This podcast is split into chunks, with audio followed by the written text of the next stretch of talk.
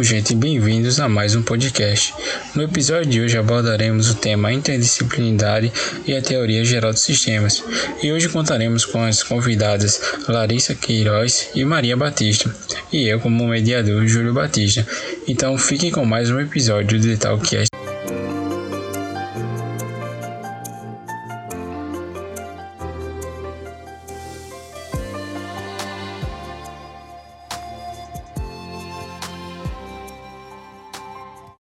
Gente, a nossa primeira entrevistada vai ser a Ellen Queiroz. Boa noite, Ellen. Pode começar nos dando uma pequena introdução sobre o tema? A teoria dos sistemas surgiu em meados do século XX. Kennedy e Bertalanffy são apontados como seus criadores. Kennedy foi graduado em Oxford por volta de 1952. Ele fundou a Sociedade para o Avanço dos Sistemas Gerais. Já Bertalanffy era formado em Biologia ele é o autor da clássica obra Teoria Geral dos Sistemas, conhecida como TGS, publicada em 1952, considerada um verdadeiro divisor de águas no estudo da teoria das organizações. Rigorosamente falando, os filósofos da antiguidade já pensavam sobre os problemas e fenômenos humanos de forma global e sistemática. Com base na filosofia, considerada ciência mãe, eram analisadas as questões humanas sob uma visão ou perspectiva global, a levar em conta os diversos saberes e ramificações do conhecimento.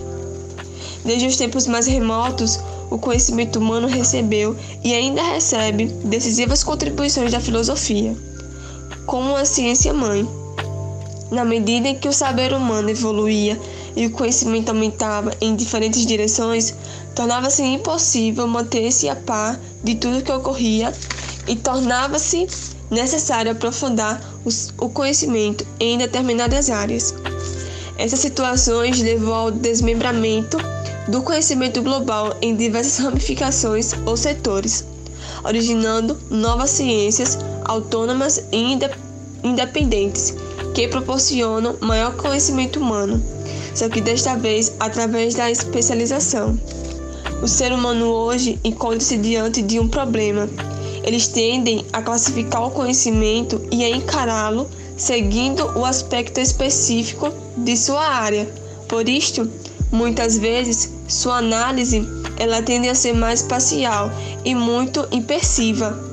Por essa razão, uma teoria indisciplinar ela é capaz de reunir diferentes perspectivas de um fenômeno ela tende a buscar bases comuns para proporcionar uma visão integrada e globalizada, tornando-se indispensável.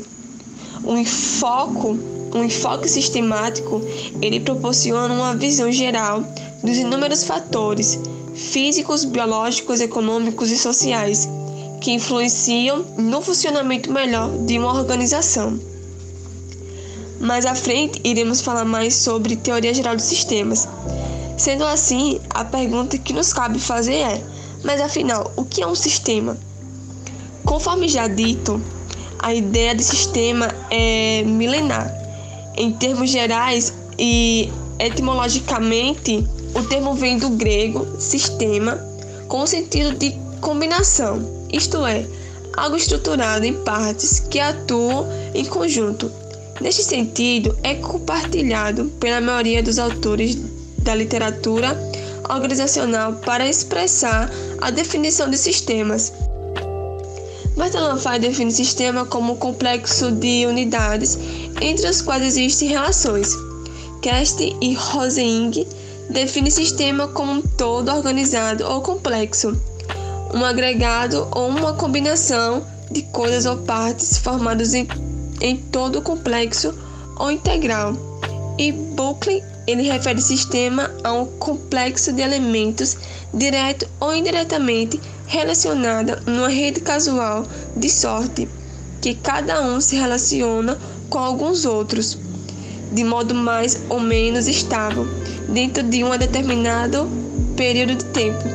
A palavra sistema é, ela cobre um amplo aspecto de campo físico, biológico, social então, ele poderia nos dizer quais as classificações que esse sistema tem e seus níveis?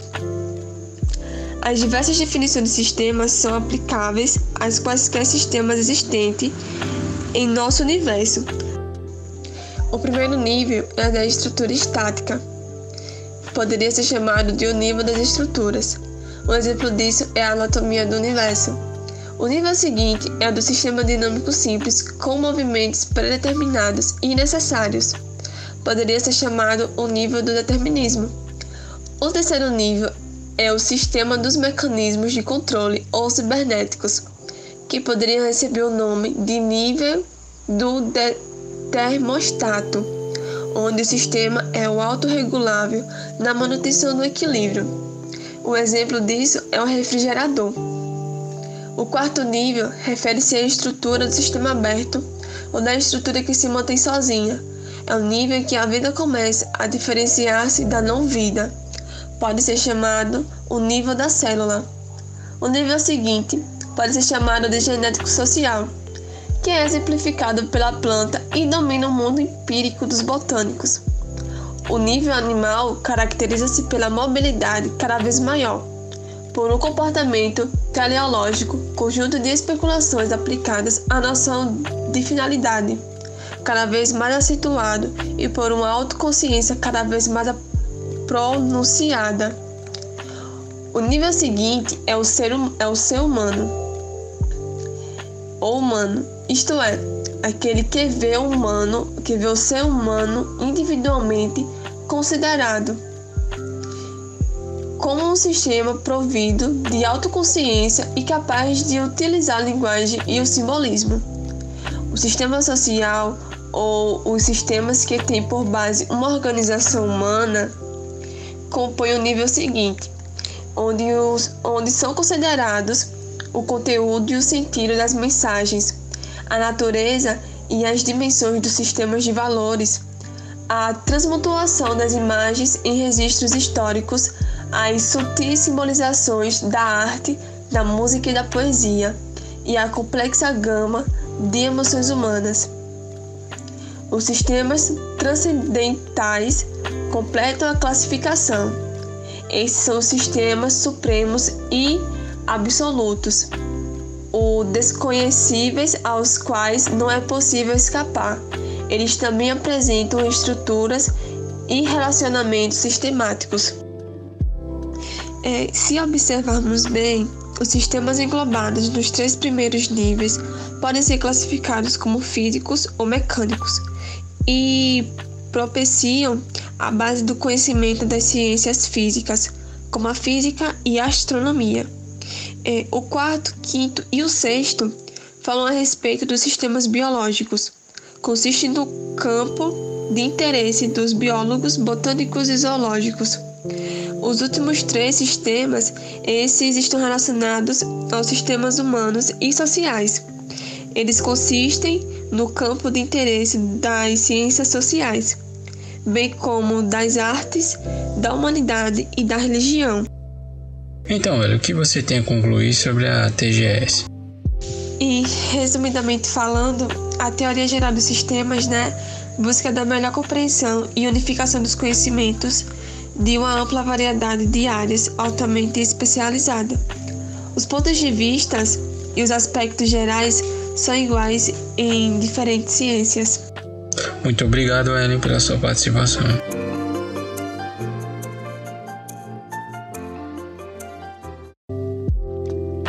Júlio, o que é um enfoque sistêmico? Bem, a teoria dos sistemas desde sua criação tem sido gradativamente aplicada a perspectivas mais amplas, por exemplo, a grupos humanos, a sociedade, grupos sociais, a humanidade em geral. Bem, a ciência social, podemos dizer, abrangendo a sociologia, economia, ciência política, antropologias e outras, defende que se constitui o sistema a partir dos sistemas sociais. E por esta razão, o enfoque maior da TGS especialmente se dá pelo fato de ainda não termos encontrado uma solução globalizante para um fenômeno que envolve diferentes fatores. Então, na realidade, muitas vezes as questões sociais elas são tratadas como teorias ou correntes contraditórias Citando, por exemplo, a gente tem economia que se divide entre capitalismo e comunismo. Então a gente pode entender que o enfoque de sistemas é contribuir para uma visão de totalidade, colocando em ênfase o lado criativo do sujeito, o considerando um organismo ativo. Se então, se as demais ciências forem dessa forma avaliadas, certamente encontrarão soluções interdisciplinares mais abrangentes. Qual é a sua relação com a teoria organizacional? É, bom, para o estudo das organizações, a teoria dos sistemas também concorre para o seu enriquecimento. Isso me foi lembrado de dois autores, Cast e Rosenberg, que dizem assim: a teoria tradicional das organizações, ao priorizar sua preocupação com a estrutura organizacional, compara-se ao enfoque de um sistema fechado, é, enquanto os sistemas abertos são definidos por um sistema que troca material com o ambiente que está inserido, fazendo a exportação e importação da sua matéria-prima e construção e demolição da mesma. Assim, muitos cientistas organizacionais têm utilizado o enfoque sistêmico para buscar uma melhor compreensão da organização. É, também tem outro autor, autor chamado Chester Bennett, que em sua obra Funções do Executivo é, foi um grande pioneiro né, no campo da administração. Então ele utilizou esse termo enfoque sistêmico, mostrando que uma organização se constituiu no esforço cooperativo e em ação, ou seja, um esforço conjunto ou integrado voltado a um objetivo comum. E sobre o sistema aberto, o que você pode nos falar? Bem, as características dos sistemas abertos, os sistemas organizacionais, podem ser resumidas de acordo com Cast Rose das seguintes maneiras: os sistemas planejados, as organizações sociais não são naturais, como sistemas mecânicos ou biológicos. Elas são planejadas, o que mostra que podem ser criadas para uma série infinita de objetivos temos também as fronteiras. As organizações sociais elas possuem fronteiras, limites, o que as separa do ambiente a que as rodeia.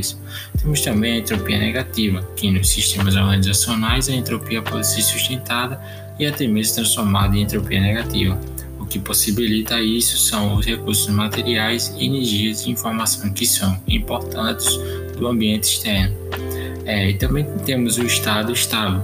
A ideia do estado estável tem inteira ligação com a entropia negativa, o que o sistema aberto alcança um estado estável quando conserva a capacidade de desempenhar suas funções e funcionar de forma eficiente. Nos sistemas organizacionais, os vários subsistemas chegam a um equilíbrio entre as relações de força e que permite o sistema um total desempenho e eficiência. Também temos o estado da realimentação o conceito de realimentação é importante para compreender como o sistema conserva o seu estado estável. Através da realimentação, esse sistema recebe informações contínuas do ambiente, essas informações que o ajudam a sustentá-lo. É, portanto, o sistema precisa possuir um mecanismo de ajuste como um mecanismo de manutenção. É, e também temos é, que finalidades que, por fim, os sistemas organizacionais apresentam as características de equifinalidade. Isto a possibilita de atingir o objetivo com, com entradas diferentes e diferentes maneiras. Então, nos sistemas fechados, há uma relação direta de causa e efeito entre as condições iniciais e o estado final, o que leva a gente a concluir que há um, há um único caminho melhor para atingir determinado objetivo. É, nos sistemas organizacionais, a ideia de equifinalidade leva ao administrador a não procurar uma rápida solução ótima, mas sim dispor de uma série de soluções satisfatórias para os seus problemas e as tomadas de decisões. O que você pensa sobre o funcionamento organizacional? Bem, as organizações sociais, como os outros sistemas, eles processam as energias e os recursos importados do ambiente e transformam-os em produtos. Essas organizações social, como sistema, pode ser definida como um conjunto das partes inter que interagem a, e influenciando e se influenciam mutuamente em, em direção a objetivos e um resultado comum. A gente pode dizer que o funcionamento dos sistemas é resultante das interações das partes e, e as transformações de energias e os produtos ou resultados. É, para Cartes e Ken, o funcionamento de um sistema organizacional pode ser descrito por cinco subsistemas básicos. que o primeiro é o subsistema técnico ou de produção, que abrange os processos e a transformação da energia. É, o segundo é o subsistema de apoio, que busca no meio ambiente os insumos, energias e recursos para serem processados e transformados em produtos. O terceiro é o subsistema de manutenção, que no caso ele cuida dos equipamentos e da vinculação das pessoas a seus pais funcionais e para a realização do trabalho. É, o quarto é o subsistema adaptativo, que diz, diz respeito a mudanças organizacionais, pois deve sentir as mudanças relevantes no meio externo e traduzir seus significados para essa organização.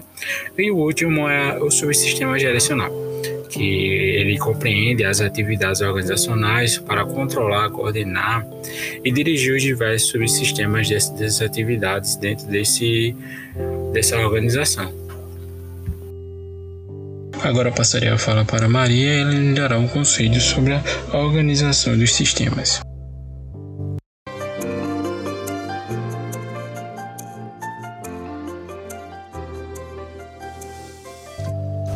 A organização do sistema aberto é considerada como um sistema sociotécnico, pois existe uma atuação de pessoas e máquinas. Para Caravantes, é necessário um relacionamento entre as pessoas com essa forma, o sistema sociotécnico foi um passo muito importante para a compreensão do fenômeno organizacional. Segundo Caravantes, um grupo de cientistas defendia o conceito do sistema sociotécnico, que era que qualquer sistema de produção teria que ter uma organização tecnológica, mesmo que a tecnologia limitasse o tipo de organização no trabalho. No entanto, uma estrutura constitui em uma unificação de atividades humanas em várias tecnologias. Portanto, as tecnologias influenciam os tipos de entradas e saídas nas organizações. Para Caravantes, qualquer mudança em um sistema trará consequência para o outro. Para o estudo das organizações é necessário concentrar-se, no entanto, sugere a complexidade organizacional. Então, Maria, e quais os fatores que influenciam para a tomada de decisão? E um dos aspectos abordado por Cartes e Kahn é a necessidade de um modelo adequado para uma tomada de decisão, considerados em quatro fatores, que é as pressões imediatas que está sujeitos a identificação e análise do tipo de problemas, a procura de soluções alternativas e as considerações das consequências. E, porém, segundo Quartz e Cal, cada fluxo de comunicação dispõe suas próprias características. Cartes evidenciava a importância da comunicação organizacional ao afirmar que ela tem recebido atenção cada vez maior nos contextos organizacionais, que muitas das vezes a administração admitia a falta de eficiência no, no processo de comunicação. Outra pergunta, Mário. Então, o que a gente pode entender por liderança com base na TGS? Segundo Cartes e Kahn, liderança aparece na literatura das ciências sociais com três significados básicos: atributo de uma posição hierárquica, característica de uma pessoa em termos físicos e biológicos, e, em geral, quando se pensa em liderança, focaliza-se em certos comportamentos, reflexos de condutas observáveis e individuais e também define liderança como um processo de agrupamento de status. Porém, interessa-se pelo processo de provar respostas comportamentais, embora também admite que se trata de agrupamentos de status. Nesse sentido, para estes autores, a conotação de liderança como um processo assume um importante papel que é a obtenção de respostas comportamentais de tal forma que estas ultrapassem a área de rotina e atendam aos interesses e objetivos organizacionais. Por fim, há perspectivas para estudos futuros, cogitou-se a possibilidade da TGCS constituir é, a preliminar do atual movimento interdisciplinar que a única raiz do que originou a perspectiva interdisciplinar, mas certamente constituiu-se em variável a ser considerada quando se que pensar na gênese dessa visão a respeito da ciência e do conhecimento humano, certamente mais estudos devem ser empreendidos a fim de aprofundar e intensificar a reflexão a respeito da constituição do universo humano. Bom, gente, chegamos ao final de mais um episódio do nosso podcast. Agradeço muito a vocês por nos escutarem até aqui e também agradecer a nossas convidadas que compartilharam do seu conhecimento. Muito obrigado, Larissa, e muito obrigado, Maria, e até o próximo episódio. Não se esqueçam de nos seguir nas redes sociais e de ativar a notificação para não perder os nossos próximos episódios. Então, até a próxima.